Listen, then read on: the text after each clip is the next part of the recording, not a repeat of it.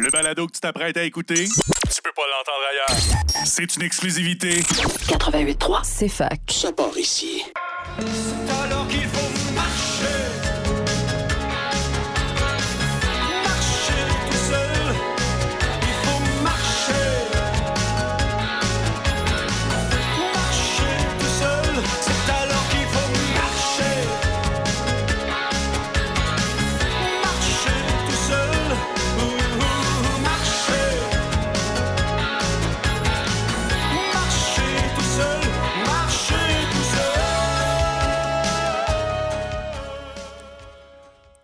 Oui, bonjour, chers auditeurs, chères auditrices. Euh, bienvenue à l'émission À nous le futur, Radio étudiante de l'Université de Sherbrooke.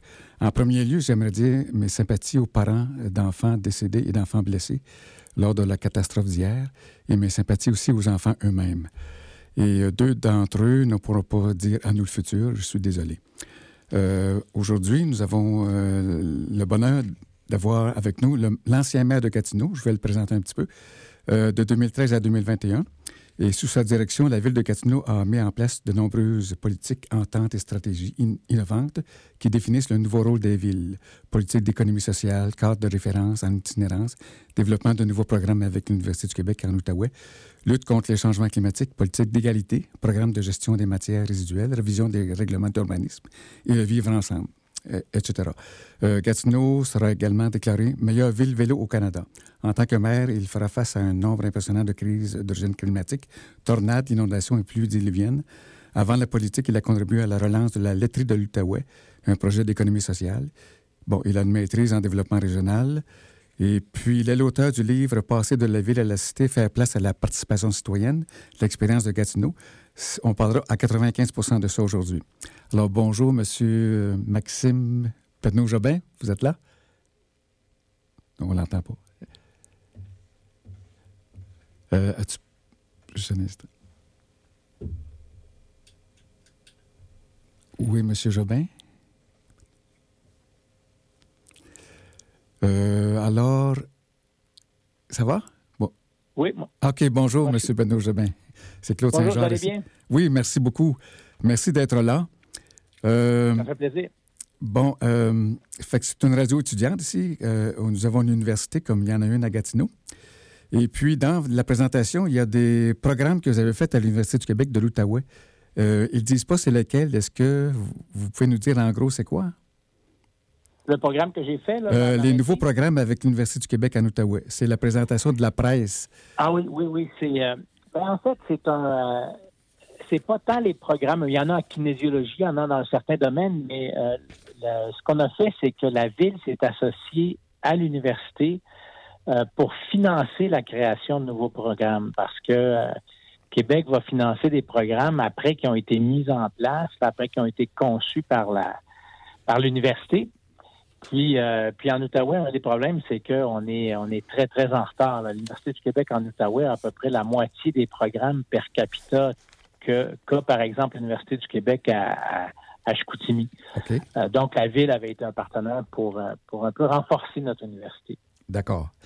Euh, bon, Sherbrooke, je crois que c'est un petit peu plus gros, là, 160 000 habitants par rapport à Gatineau, en tout cas. Non, non, non, on est deux fois plus gros que Sherbrooke, nous. On est à 300 000. OK. Bon, d'accord. Ouais. Fait que dans le journal La Tribune, il y a eu un, il y a eu un compliment euh, sur votre bibliothèque. On dit que c'est la meilleure au Québec. euh, dans- à tout- à- elle est à, à des années-lumière à tous les niveaux. Sherbrooke est en queue de peloton, malheureusement, pour ça. Cependant, on- vous dites qu'il faut être fier. Là. Bon, on a une petite fierté, c'est qu'en octobre prochain, il va y avoir une réunion de scientifiques internationaux ici là, euh, concernant forêt et santé. Et je pense qu'il y a un lien avec le fait qu'il y a beaucoup de forêts conservées. Fait qu'on va être fiers de ça. C'est bien. Et puis, euh, tu sais, j'ai à peu près 14 questions, mais je crois que ça va se recouper. Là. Mais la première, euh, vous dites dans votre livre, page 49, que le 30 octobre 2019, il y a eu un changement extraordinaire, immense. C'est le régime administratif euh, régional qui a été accepté par le gouvernement. Euh, ça vous a rendu content, je pense, ça? Quand vous dites le régime administratif, qu'est-ce que vous voulez Ben, dire? euh, ben, je vais regarder ce que vous, ce que vous avez écrit. là. c'est mon mot. Là. Euh, C'est de- la résolution qui a été adoptée Ouais, par ça. le gouvernement du Oui, Québec? oui, c'est ça, de considérer que euh, vraiment une région, là, une région Oui, administrative, oui. c'est que l'Outaouais, depuis des années, on dit qu'on a été négligé par le gouvernement du Québec. Euh, en santé, en éducation, euh, en développement économique. Euh, je donnais l'exemple de l'université tantôt, c'est un bon exemple. Les, les autres parties du réseau d'universités du Québec ont tous beaucoup plus de programmes et de ressources que, que l'université chez nous. Euh, entre autres parce que pendant des années, le gouvernement du Québec disait ben c'est bien correct qu'ils ont juste allé à Ottawa, il y a l'Université d'Ottawa, l'Université Carleton, euh, on n'a pas besoin d'investir du côté de Gatineau parce que les gens ont accès à des cours de l'autre côté, ce qui est une absurdité parce que en fait, on construisait l'Ontario euh, avec avec nos, nos, nos citoyens. Et ça, ça se passe en santé aussi. Pendant des années, les gens disaient, ben, il y a des hôpitaux à Ottawa, pourquoi investir à Hull? Mhm. l'ancienne ville de Hull. Mhm. Et, ce qui s'est passé à la date que vous avez mentionnée, c'est que le gouvernement du Québec a pour la première fois reconnu le retard de, de, l'Outaouais euh, par rapport aux autres régions, puis s'est engagé à le corriger, donc à investir plus dans notre université, plus dans nos hôpitaux. Et ça, ça a été une grande, grande victoire pour nous autres. Mhm, OK. Puis vous dites justement la, page suivante que parler est un acte et que les grands changements commencent par des changements de discours vous aviez peut-être fait des discours euh, pour que vous soyez reconnu comme région et ça a donné fruit, porté fruit? Oui, moi je pense vraiment que la, parole, là, des fois on, trouve que les gens sont qu'on parle beaucoup, puis on veut des actions, puis on veut des actions immédiates, mais parler, par exemple reconnaître euh, des, des torts ou reconnaître dans notre cas le retard de l'Outaouais, pour moi, c'était déjà fort de, de, de, la part du gouvernement parce que l'ancien gouvernement, notamment, le gouvernement libéral, n'a jamais reconnu ce retard-là. Euh, et, euh, et, ça, ça nous, ça nous choquait évidemment. Euh, mais donc, la reconnaissance publique d'un enjeu, pour moi, c'est un acte qui, euh, qui est important parce qu'après ça, on l'utilise pour, pour revendiquer, pour, euh, pour, pour s'assurer qu'il transforme, euh, transforme cette parole-là en action concrète. Mhm, mhm. Et dans le livre, vous parlez de la laiterie, comme la présentation de la presse aussi. Là. Vous avez participé à sa relance. Puis dans le livre, vous en parlez. Euh, vous dites que c'est une forme inédite de participation citoyenne. Sans la participation citoyenne, la laiterie n'aurait pas été consolidée, je crois. Là. Fait que pour, vous, c'est important, la participation citoyenne. Oui, bien, c'est une ben, c'est une grande aventure, la relance de la laiterie. avec la, concentration de l'industrie du lait au Québec, ça faisait 60 ans qu'on fermait des laiteries, des petites laiteries pour, euh, pour concentrer dans des grosses. Puis nous, ça n'avait pas de sens parce qu'on fermait une laiterie euh, à, Gatineau. Euh, donc, on perdait une vingtaine d'emplois. par contre, on produit du lait. Fait qu'on aurait produit du lait, on leur avait envoyé se faire transformer en, en Montérégie, puis il nous l'aurait ramené pour qu'on le boive. du point de vue de l'environnement, ça n'avait pas de sens. Puis, puis tout le monde dans l'industrie nous disait euh, c'est le marché, il n'y a rien à faire. C'est, on concentre dans le monde agricole les grands outils de, de, production, notamment les laiteries, par exemple. Puis nous, on disait non, on dit c'est peut-être que le marché est fait de même, mais on va le changer parce que ça ça n'a pas de sens. Là, c'est mhm. des, centaines de milliers de kilomètres par année de, camionnage qu'on évitait. C'est des emplois qu'on déplaçait vers une autre région. Puis c'était de la fierté aussi. Là. À un moment donné, on ne voulait pas perdre cet outil-là. Mhm. Puis c'est grâce aux citoyens qu'on a réussi à le sauver parce que euh, une des belles choses qu'on a faites, c'est qu'on a euh, on a fait une pétition, mais une pétition de consommateurs. C'était qu'on disait aux gens, donnez-nous votre nom, votre courriel, puis dites-nous combien de litres par semaine de lait de la laiterie de l'Outaouais que vous êtes vous engagez à consommer quand on va quand on va avoir sauvé la laiterie. Mhm. Puis très rapidement, les citoyens ont arrivé, je pense, à 3 millions de litres de lait là, que les gens s'engageaient à consommer. Puis c'était pas juste n'importe quelle personne, c'était des gens dont on avait l'adresse de, courriel. Mhm. Fait que quand on est arrivé devant les grandes épiceries, on a dit ben nous autres, notre lait, là, les gens vont l'acheter. Puis c'est entre autres ça qui a convaincu les épiceries de nous donner accès à leurs tablettes. C'est qu'ils savaient que les citoyens étaient mobilisés puis qu'ils allaient consommer ce lait-là, même s'il était un peu plus cher au bout du compte. C'est ça qui est arrivé. OK. Mais fait que sans les citoyens, on n'aurait jamais, jamais réussi à sauver cette entreprise-là. D'accord. Et euh, bon, je saute sur le fait que vous avez voulu économiser euh, des gaz à effet de serre. Fait que j'en profite pour euh, venir au point que vous dites que Gatineau est un modèle, veut être un modèle en tout cas, de lutte au changement climatique. Euh, est-ce que le plan changement climatique qui se fait ou qui a été fait ou qui est en train de se faire, euh, se fait par les fonctionnaires ou en consultation avec les gens pour l'élaboration du plan, là, une démarche citoyenne? Euh, il y a une démarche citoyenne, il y a eu une vaste consultation. Le plan s'est fait en plusieurs étapes. Puis pour moi, on s'en sort pas dans la nécessité de consulter les gens. Euh, notamment parce que les consultations, c'est pas juste d'avoir des meilleures idées. Là. Tu sais, quand on dit deux têtes, deux têtes valent mieux qu'une, euh, 300 000 valent mieux que deux aussi. Oui, oui. Donc, la consultation est utile. Euh, mais c'est aussi que ça mobilise les gens. Tu sais, ça, les consultations euh, ont des échos dans les médias, ça force les gens à réfléchir, les gens se rencontrent. Ça, donc, il- ça, ça crée des liens là, avec les groupes environnementaux, les citoyens, etc. Mhm, mhm. Euh, donc, on, euh, euh, oui, on l'a fait en consultation avec les gens. Euh, puis je pense que toutes les villes, notamment en environnement, même le gouvernement du Québec devrait faire ça. Oui. Parce que ça, ça prend une mobilisation des gens pour, euh, euh, pour que les choses changent vraiment. Ça fait que ça peut pas juste être des fonctionnaires dans leur bureau qui font ça. D'accord. Ça prend des processus participatifs.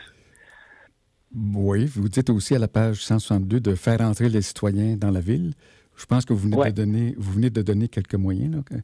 Euh, et puis, euh, vous parlez de démocratie de participation, c'est semblable, de gouvernement, gouvernement de proximité aussi, et passage de ville à cité. C'est-à-dire qu'une ville, c'est surtout la fonction publique qui travaille.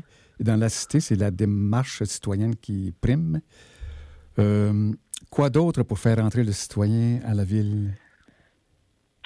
Ben, c'est une, une vaste question parce Oui. que euh, ça s'applique dans, dans toutes sortes de choses. Ça s'applique euh, d'abord dans l'utilisation plus fréquente des consultations publiques. C'est aussi pour que le citoyen puisse s'impliquer dans sa ville, il faut qu'il sache ce qui se passe. Donc, il y a aussi des enjeux de transparence. Il faut que les, euh, les débats soient transparents, que les gens aient accès à des données, aient accès à de l'information. Mhm. Euh, quand il y a des- je vais donner un exemple qu'on a vécu, moi que j'avais trouvé absolument euh, révélateur, c'est que euh, on, on a ce qu'on appelle des terrains excédentaires à la ville. C'est des terrains dont on n'a pas vraiment besoin. Ça fait que quand la ville détermine qu'ils n'en ont pas de besoin, on, ça passe à l'exécutif, puis on, vend le terrain, on le met, on le met à vendre. Puis là, des promoteurs, des citoyens peuvent l'acheter puis, puis le développer. Nous, on décide qu'il y a un terrain dont on n'a pas besoin. Mais parce que nos processus sont transparents, il y a des citoyens qui voient euh, passer ça à l'exécutif, tel terrain est à vendre. Et là, les citoyens se mobilisent en disant non, non, ce terrain-là, il est important. D'abord, ça fera un beau parc. Il y a des gens qui disent il y a des ressources archéologiques là-dedans. faut pas mettre ça dans les mains du privé. Ils vont tout, euh, ils vont le détruire. Euh, un autre, euh, un maniaque de, de, de, de, diversité, de biodiversité dit il y a une chaînée, là, donc une, un endroit où il y a beaucoup de chênes, là, des arbres de cette essence-là. Euh, fait que finalement, les citoyens nous ont déposé, ont déposé à mon bureau euh, à la mairie euh, un document extrêmement riche qui décrivait les ressources archéologiques, les- les- les- le potentiel archéologique, la chaînée, la biodiversité. En fait, un document pratiquement mieux fait, en fait plus complet que ce que nos fonctionnaires avaient fait. Oui. Euh, et là, ce qui nous a fait, ce qui a fait qu'on a reculé, on a décidé de ne pas le vendre, on a décidé de le garder, puis éventuellement on va le mettre en valeur. Ben, pour moi, c'est ça, faire entrer le citoyen dans la cité, c'est accepter que d'abord être transparent pour qu'il sache ce qui se passe, puis deuxièmement, lui donner du temps pour nous influencer. Par exemple, quand j'ai eu leur premier rapport, moi j'ai suspendu la vente euh, pour dire OK, on va regarder ça de plus proche. Donc, j'ai comme accepté euh, l'opinion des citoyens qu'il y avait peut-être quelque chose là. Puis, euh, on a mis ça dans les mains de nos fonctionnaires. Puis, un certain nombre de semaines ou de mois plus tard, on a dit, bon, ben finalement, on change d'idée, on ne vendra pas. Mais si les villes agissent trop vite, si les, villes agissent sans transparence, euh, ben, les citoyens n'ont pas le temps de faire ça. Ils n'ont pas le temps de se mobiliser puis de nous convaincre de changer d'idée. Ça fait que faire entrer les citoyens dans la cité, c'est aussi avoir des processus qui leur donnent une, réelle capacité d'influence. OK. Bon, euh, si vous permettez, M. Jobin, euh, Pedno Jobin, euh, Days of uncertainty for so long, trying to find an island to stop and rest your bones.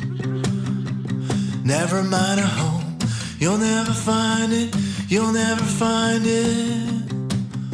Cause you're from nowhere, You're from nowhere.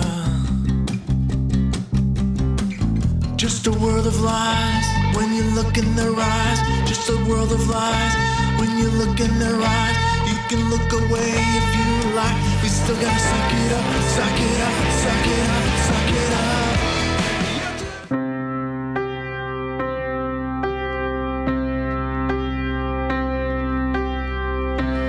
Des lumières se ferment, d'autres s'allument.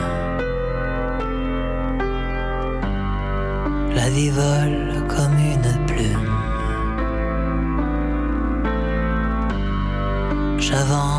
Dans la brume. L'aiguille tourne, le temps s'écume. Il y a les joies et l'amertume. Des regrets trop souvent posthumes. J'avance sur le bitume. Le pas léger, le pas enclume. Les battements de cœur se costument. Quand tout se calme, quand tout s'enfume. J'avance et j'assume que les détours sont coutumes.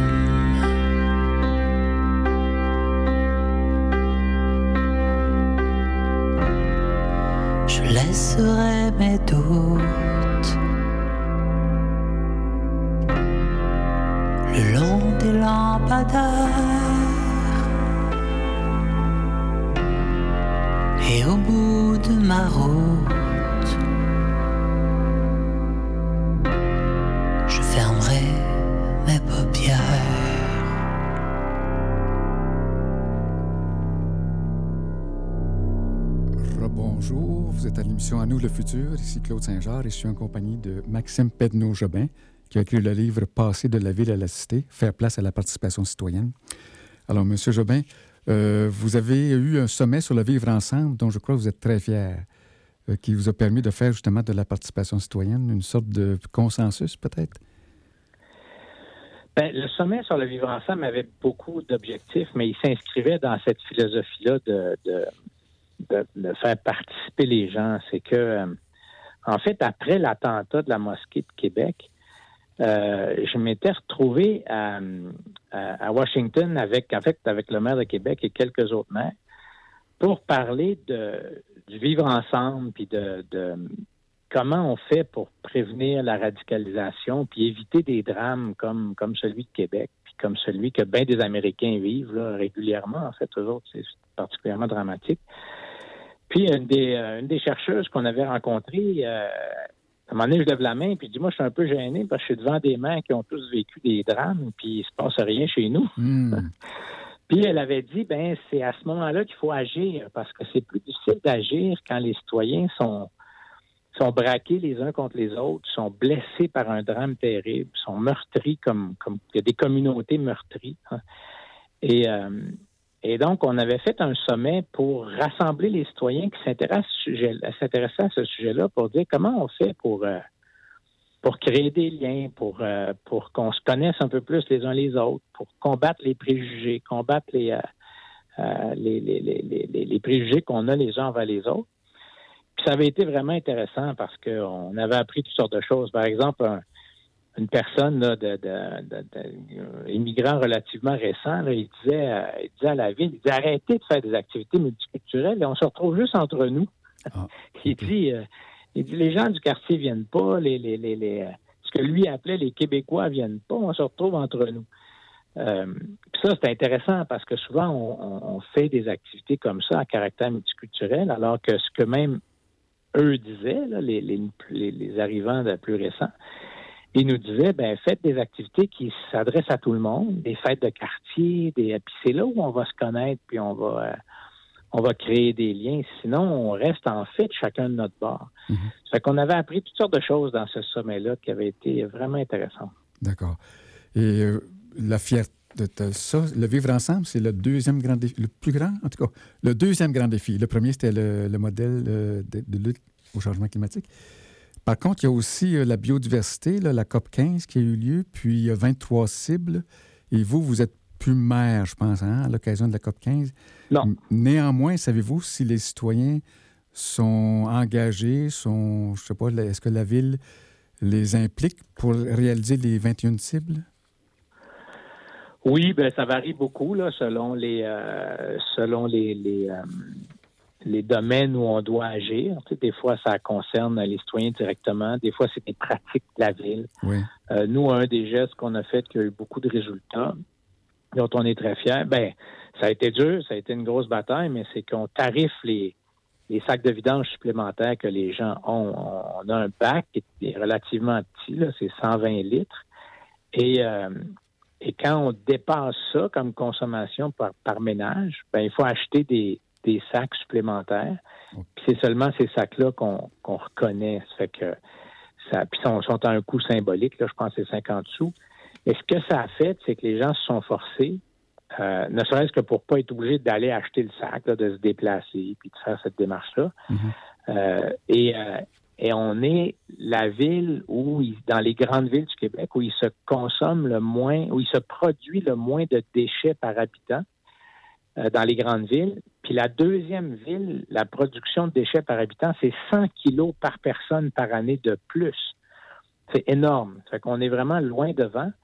Puis ça vient en partie de ça. On a dit aux gens, ben, on a pris plusieurs mesures, là, mais on a dit euh, il faut que ça rentre dans 120 litres. Euh, forcez-vous. Ça fait que ça a augmenté le compostage, ça a augmenté le recyclage. Mhm. On a rendu gratuit l'accès à nos écocentres. Mhm. Ça, il y a eu une explosion d'utilisation des écocentres aussi. Euh, fait que ça. Fait que oui, des fois, on implique les citoyens, des fois, non. Des fois, c'est plus des pratiques municipales. Mais, mais pour que n'importe quel changement soit durable, il faut. Ça peut pas juste être une décision qui arrive d'en haut. Il faut que ce soit les citoyens qui. Euh, qui se mettent à penser autrement puis qui appuient ces changements-là. Sinon, on reprend nos vieilles habitudes assez vite. Hein. Oui. Avec le compostage que la ville fait, est-ce que les citoyens y ont accès euh, au compost pour leur pelouse ou leur jardin ou quelque chose comme ça? Euh, oui, c'est une, longue, longue, longue, un long débat parce ah, que mon parti, on voulait le remettre gratuitement aux citoyens. Ce qu'on a fait pendant quelques années. Euh, l'adversaire a voulu le, le vendre, puis le, arrêter la distribution gratuite de compost, etc.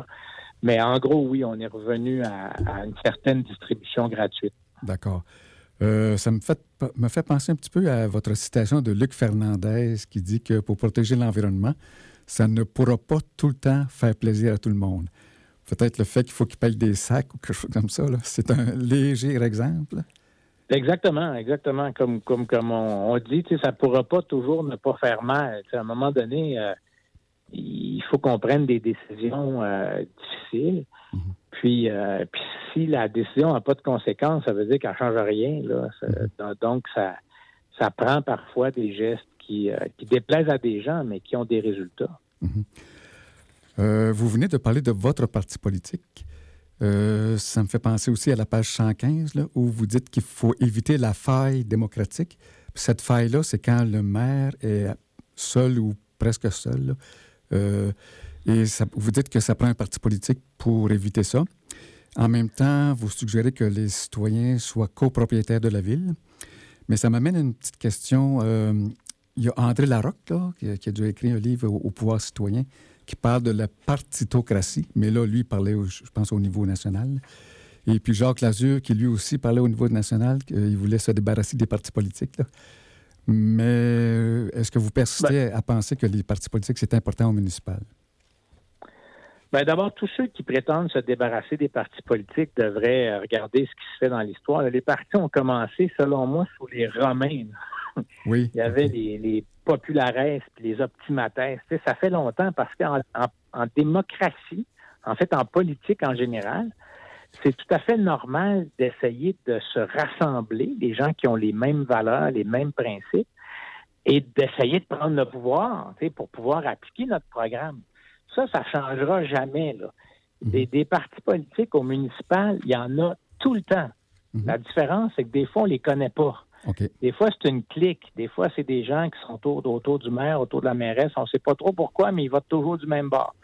Ça, c'est l'attrait du pouvoir.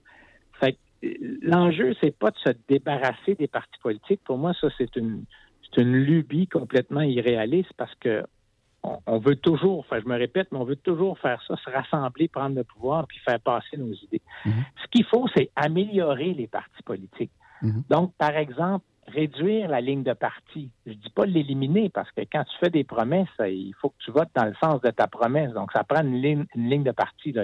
On appelle ça une discipline de parti. Mais en même temps, ça ne devrait pas porter sur tout.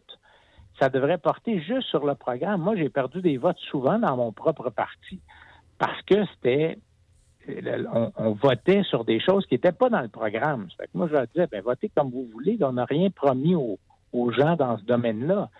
Mais quand c'était des choses qui faisaient partie de notre programme puis de notre cadre financier, ben là, on, se tenait.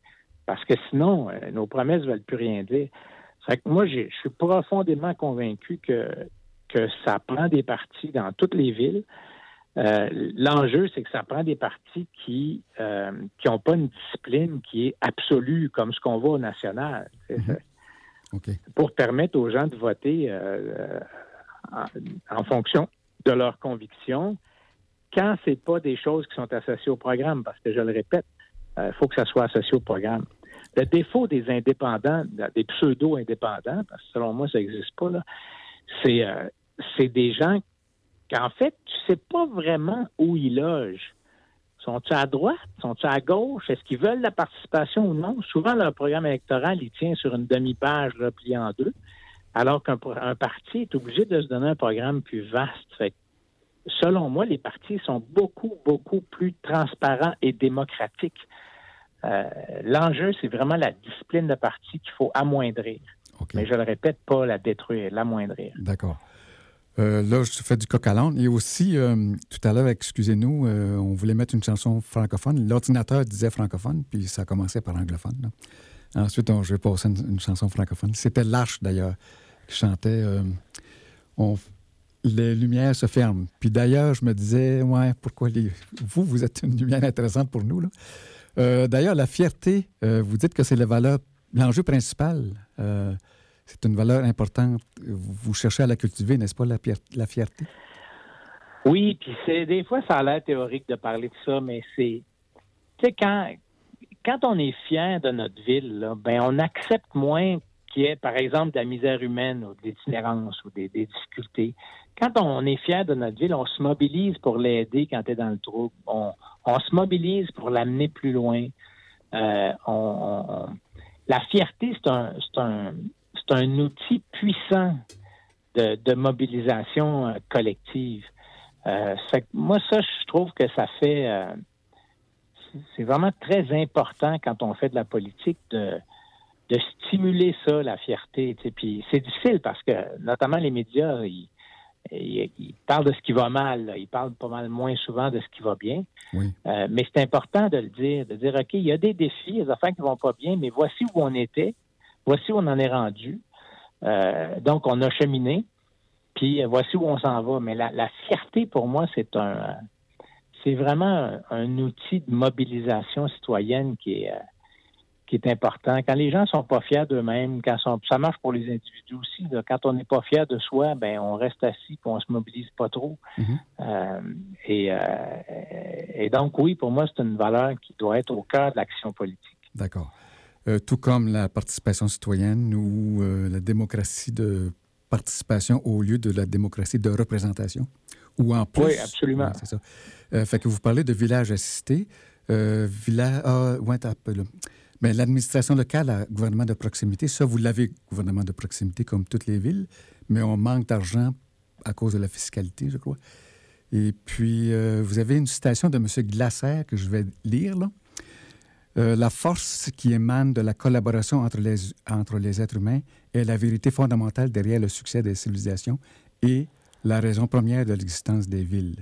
Alors, c'est assez fort, là. C'est ça qui est la source de la fierté, peut-être, là. Oui, ben en fait, la, la même, même dans la définition de ce que c'est une ville, là, il y a, il y a Alcé, euh, euh, comment j'oublie son nom, mais de Mytilène, ou euh, euh, c'est Alcée de, de Mytilène. C'est un, un, philosophe grec qui, et puis là on est loin, là, on est en 500 avant Jésus-Christ, qui donne la définition d'une ville en disant une ville, c'est pas juste un, un amoncellement de, de, de, de, maisons où les gens sont les gens à côté des autres. Oui. C'est un regroupement d'êtres humains qui a un but commun. Mm-hmm. Bon, à son époque, le but commun, c'était la défense. Mm-hmm. euh, on est capable de se trouver des, des, buts plus intéressants que ça. Euh, mais pour moi, c'est ça la force du collectif. C'est quand on, on, on, se rassemble et on a un objectif commun, euh, euh, ça, il n'y a pas grand-chose qui peut nous résister. Alors qu'individuellement, il y a des limites à ce qu'on peut faire. D'accord. Euh, il y a un concept, c'est la première fois que j'entendais parler de ça, la diplomatie municipale. Mais en lisant, oui. en, en, le lisant, je suis convaincu, là, parce que vous faites toujours les maires de la diplomatie avec d'autres villes ou d'autres d'autres États, finalement? Oui, puis c'est quelque chose qui est négligé par les autres gouvernements. Euh, c'est que nous, on a des liens euh, à l'étranger. La ville de, Drummondville fait des, euh, fait des liens, euh, fait du recrutement à l'étranger depuis des décennies. Euh, Sherbrooke, grâce à l'université, entre autres, a des liens un peu partout dans le monde. Euh, Gatineau, les, les ambassadeurs, les ambassadrices habitent chez nous, là, sont, sont à Ottawa, mais souvent ils habitent de notre côté de la rivière. Fait qu'on en rencontre souvent. Euh, il y a des missions à l'étranger qui se font dans toutes sortes de domaines. Là. Shawinigan en fait en, économie sociale. Euh, Alma, qui est tout petit, tout, tout petit, en fait dans le domaine des drones. Fait qu'on il y a une certaine un certain rayonnement du Québec. Au moment où on se parle, Mme Plante de Montréal est, est au Mexique. Euh, il y a un certain rayonnement international des villes. Il y a une capacité d'action internationale des villes. Puis, euh, puis moi, je pense que c'est un domaine où on doit où on doit investir beaucoup parce que présentement, c'est c'est pas tellement connu, puis c'est certainement pas arrimé avec les efforts des, autres, des autres gouvernements. Euh, on serait bien plus fort si on s'arrimait les uns aux autres. Oui, d'accord. Et vous suggérez, comme je l'ai répété quelques fois, là, que de passer de la ville à la cité. Mais un peu plus loin, vous dites que la place la plus humaine, c'est le village. Fait que la cité idéale serait un village? Oui, bien, c'est-à-dire que la, la, la, l'organisation humaine la plus intéressante, là, j'appelle ça un village parce que on est euh, c'est un endroit où tu es capable d'habiter, de, de, travailler, de consommer, puis d'avoir des loisirs au même endroit. Vraiment, c'est une certaine densité. Puis c'est ça qui crée des, commun des communautés euh, tricotées serrées, qui s'entraident, qui, euh, oui. Euh, et alors que des grandes villes étalées où tu habites à 30 km de ton emploi, puis tu consommes à 20 km de ta maison, puis tu vas au dépanneur, puis tu es obligé d'y aller en auto, oui. c'est pas un modèle de développement urbain qui est intéressant. Bien, je suis d'accord. Euh, idéalement, je, une ville, ce serait à 15 minutes de marche, on aurait toutes les commodités. Là. On est loin de ça, puis ce serait beaucoup moins de GES. Est-ce exact. Que est, est-ce que c'est un idéal irréaliste ou? Euh, je pense pas. Moi, c'est pas irréaliste. C'est juste long de, de, de, de, corriger les désastres qu'on a faits dans nos villes. Il y a des villes qui sont euh, qui sont extrêmement étalées. Ça fait que pour corriger ça, ça ça prend des années, des années, des années parce qu'on peut pas déconstruire ce qu'on a ce qu'on a construit. Il faut euh, il faut, par exemple, augmenter de la densité, laisser de la place à certains endroits pour des commerces où il n'y en a pas, okay. euh, amener des pôles d'emploi qui ne sont pas juste au centre-ville, qui sont un peu, un peu partout sur le territoire. Ce n'est pas irréaliste, mais c'est, mais c'est long. D'accord. Fait que je rappelle à nos auditeurs auditrices que nous sommes à l'émission À nous le futur et que c'est Maxime Pedneau-Jobin qui est avec nous, un ancien maire de Gatineau qui est journaliste à la presse. Il a écrit le livre Passer de la ville à la cité, faire place à la participation citoyenne. Et euh, vous dites que la culture est le pilier du vivre ensemble et l'histoire en est une partie euh, fondatrice importante. Euh, vous dites aussi qu'il faut entraîner le cerveau, puis que l'accès aux données, c'est important, d'où euh, l'acquisition du savoir par la bibliothèque, que vous avez très bien développé, je crois. Là. Fait que, tu sais, le savoir, on nous dit que ça augmente à tous les sept ans. Donc, il faut apprendre à apprendre et apprendre à penser. Est-ce que c'est des choses qui, que la bibliothèque euh, divulgue comme information? Parce que malheureusement, les, les universités ne sont pas encore rendues là. de nous montrer, apprendre, à apprendre beaucoup. Là. oui, ben moi je crois que les, bibliothèques, c'est un des cœurs d'une ville. C'est un des éléments les plus importants. Euh, on parle de vivre ensemble. souvent, les nouveaux arrivants vont être beaucoup dans les bibliothèques parce qu'ils ont accès à de l'information, euh, accès à des livres gratuits, ils ont accès à des ordinateurs gratuits, ils ont accès à, des livres pour enfants, à des livres pour toute la famille. Euh, donc, il y a beaucoup de... C'est extrêmement intéressant pour quelqu'un, notamment qui n'a pas beaucoup de ressources, qui n'a pas beaucoup de sous et qui vient de débarquer. Mm-hmm. les bibliothèques sont vraiment importantes. Quand je parle de culture, puis d'importance de la culture, c'est que c'est Amine Malouf, qui est un, membre de l'Académie française, qui, euh, qui dit qu'en matière d'immigration, il y a comme deux excès à éviter. C'est un de penser que la communauté d'accueil, euh, c'est une page blanche, tu peux arriver et faire n'importe quoi. L'autre excès, c'est que c'est un livre déjà écrit. Quand tu arrives, il faut que tu fasses exactement ce que les gens qui habitent là veulent que tu fasses. Tu perds ton identité. Euh, et ça, la réponse à ça, c'est beaucoup la culture, parce que euh, faut que les gens qui arrivent à travers la culture apprennent à connaître la, communauté d'accueil, notamment son histoire, comme vous disiez. Euh, il faut que, les gens qui sont ici s'intéressent à la culture de la, personne qui arrive pour qu'on soit capable de communiquer, qu'on se comprenne. Euh, et ça, s'il y a beaucoup de choses là-dedans qui se passent, soit dans les bibliothèques, soit par l'offre culturelle euh, d'une ville mhm. où, euh, où il y a des activités en tout genre qui rejoignent tout le monde, puis qui, fait qu'on se retrouve avec une certaine culture commune éventuellement. Euh, mais pour moi, la culture, c'est soit un grand négligé des villes, mais un des, un des outils les plus puissants pour construire une communauté forte. D'accord. Si vous permettez, on va passer à une pause musicale et on vous revient tout de suite après. Merci. Parfait.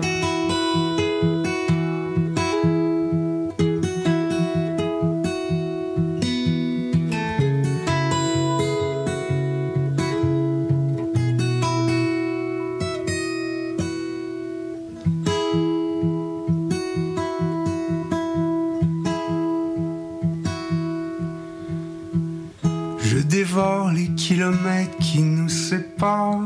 À distance, tous mes sens perdent la mémoire. Elle s'évapore et je cherche le bon couvercle avant que tes arômes et tes odeurs me désertent.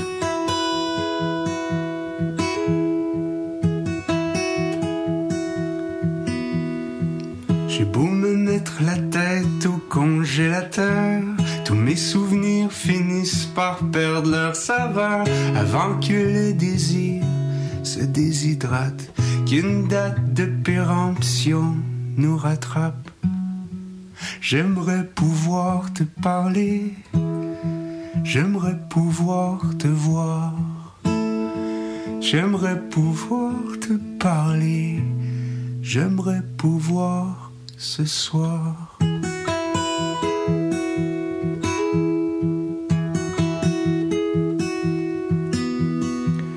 restera dans l'entrée pour être convenable, découpant nos mots avant de se mettre à table. Je ferai mon dur à cuire, tu me feras mariner, attendant que je sois tendre pour me cuisiner. On se laissera coller à la cuisine, te déglacerai au whisky. Au vin blanc, tu feras fondre un glaçon dans la piscine entre mon sternum et ma pomme d'Adam. J'aimerais pouvoir te goûter, j'aimerais pouvoir te boire, j'aimerais te cuisiner, j'aimerais pouvoir ce soir, j'aimerais pouvoir te parler, j'aimerais pouvoir te voir. J'aimerais pouvoir te danser, j'aimerais pouvoir ce soir.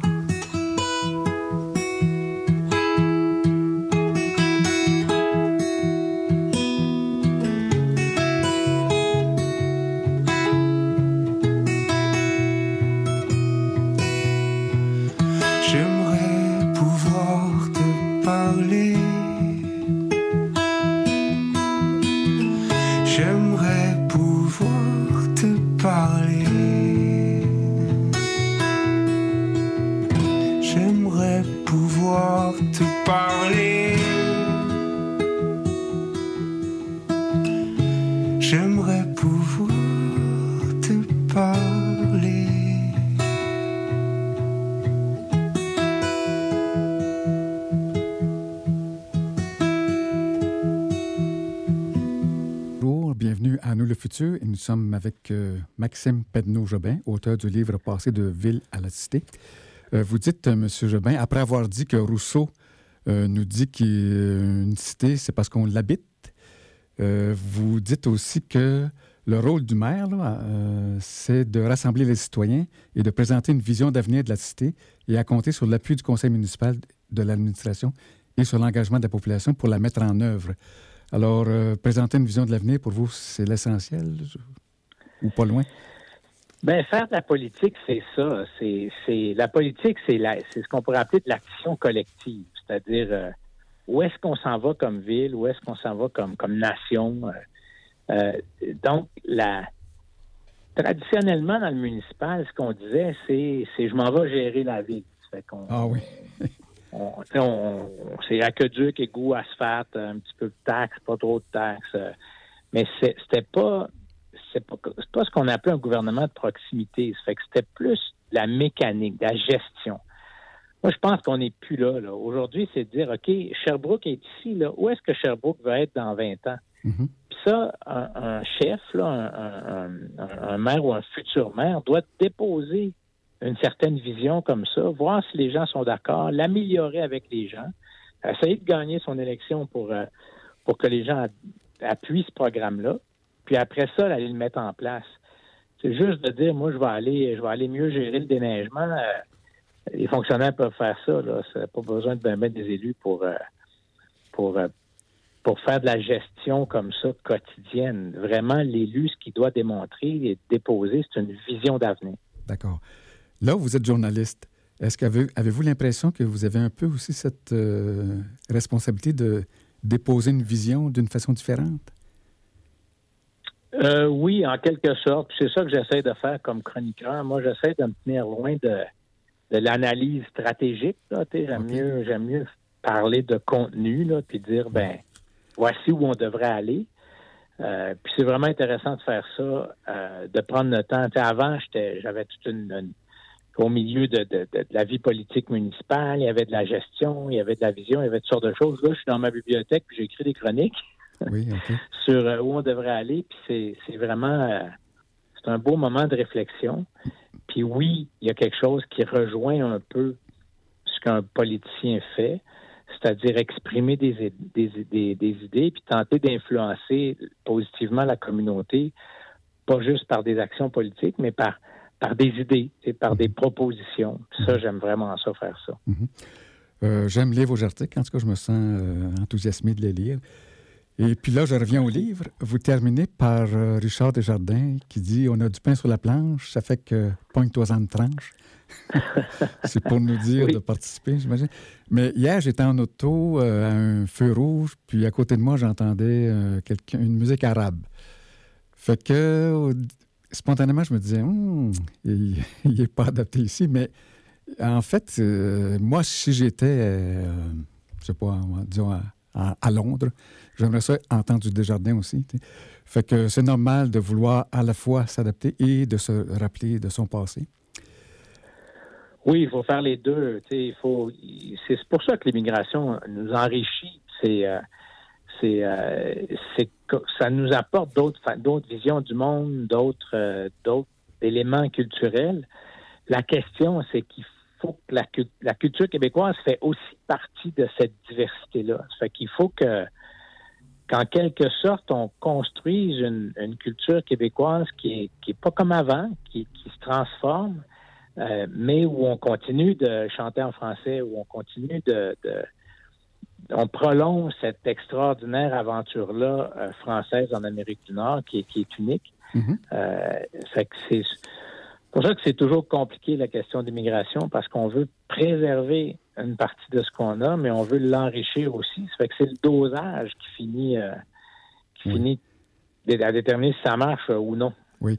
Euh, je suis né à Malartic et j'ai grandi à Bourlamac, qui, est aujourd'hui, qui s'appelle Val d'Or. Et mon père était cuisinier dans une mine et il y avait beaucoup d'immigrants déjà euh, en 1960, des Ukrainiens, parce que je suis un aîné, même si je suis à l'université, à l'UTA. Euh, euh, donc, vous dites que vous avez des rivières hein, sur votre territoire et puis vous parlez des Premières Nations aussi. Fait que, est-ce que ce serait souhaitable, selon vous, de changer le nom de quelques rivières pas d'oublier le nom français, mais d'ajouter un mot autochtone? Est-ce que ce serait faisable et souhaitable, selon vous?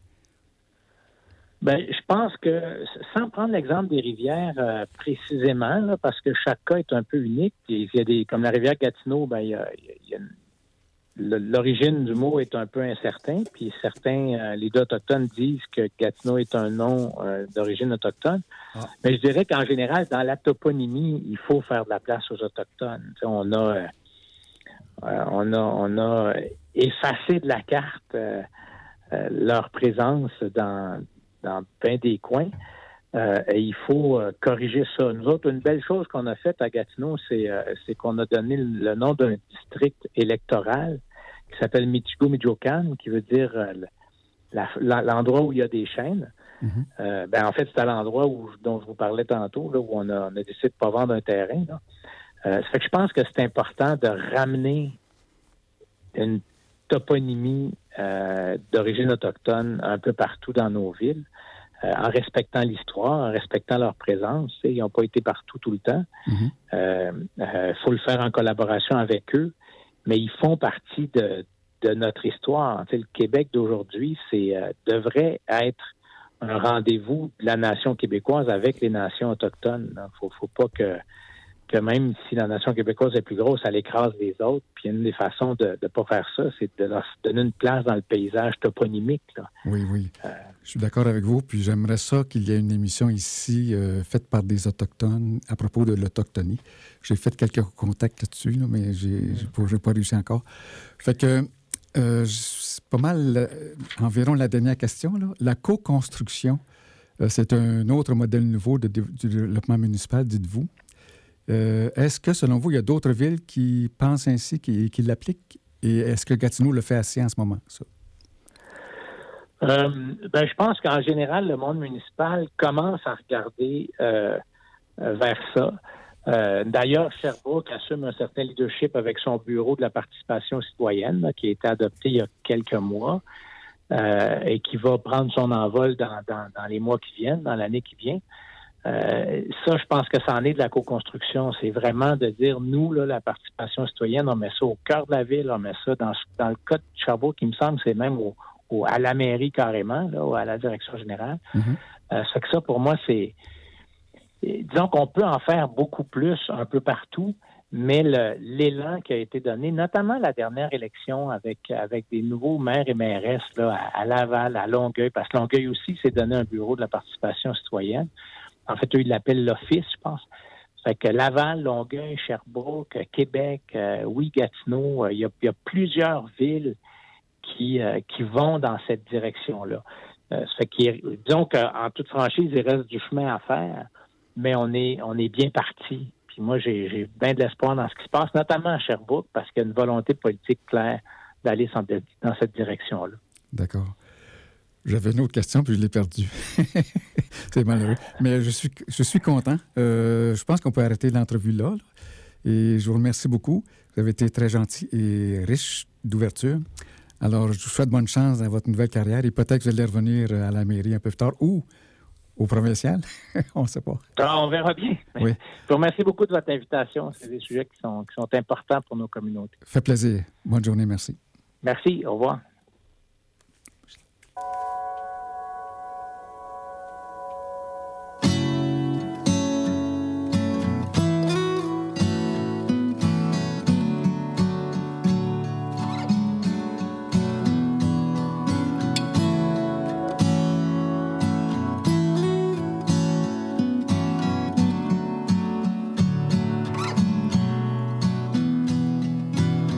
Jardine la terre de tes mots pour que fleurisse un langage nouveau.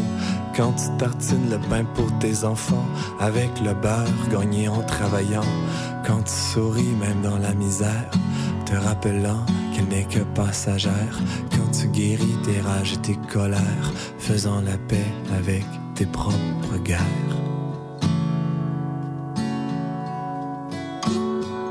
J'admire ce que tu fais, ce que tu fais pour embellir le monde de l'amour que tu y mets, fait dans l'air comme le fait dans l'eau londe.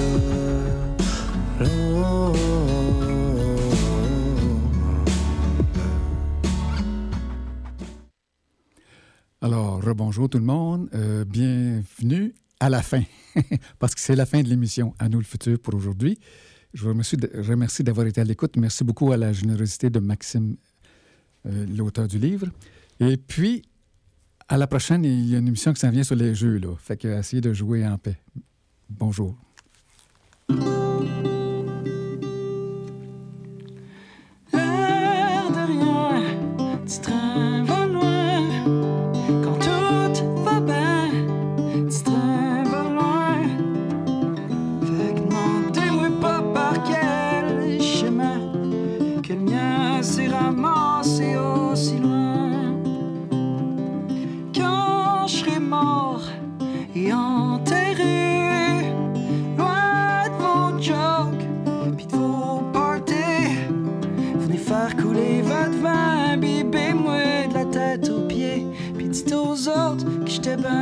Ben trop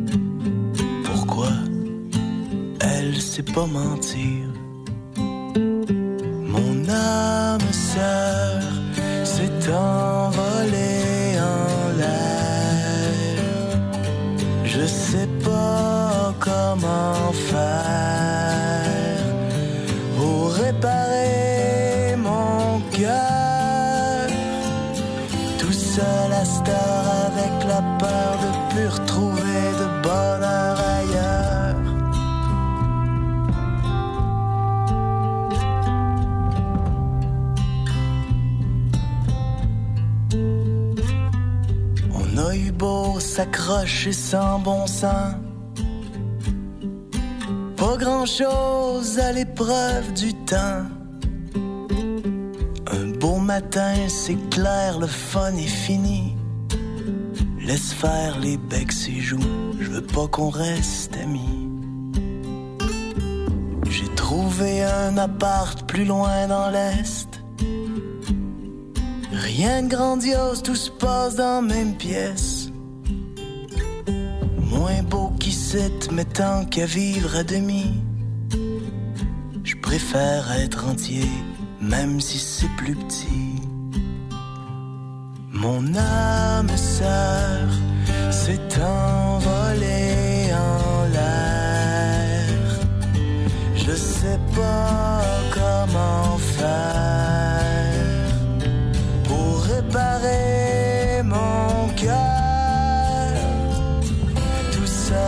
Avec la peur de plus retrouver de bonheur ailleurs. Je vais réparer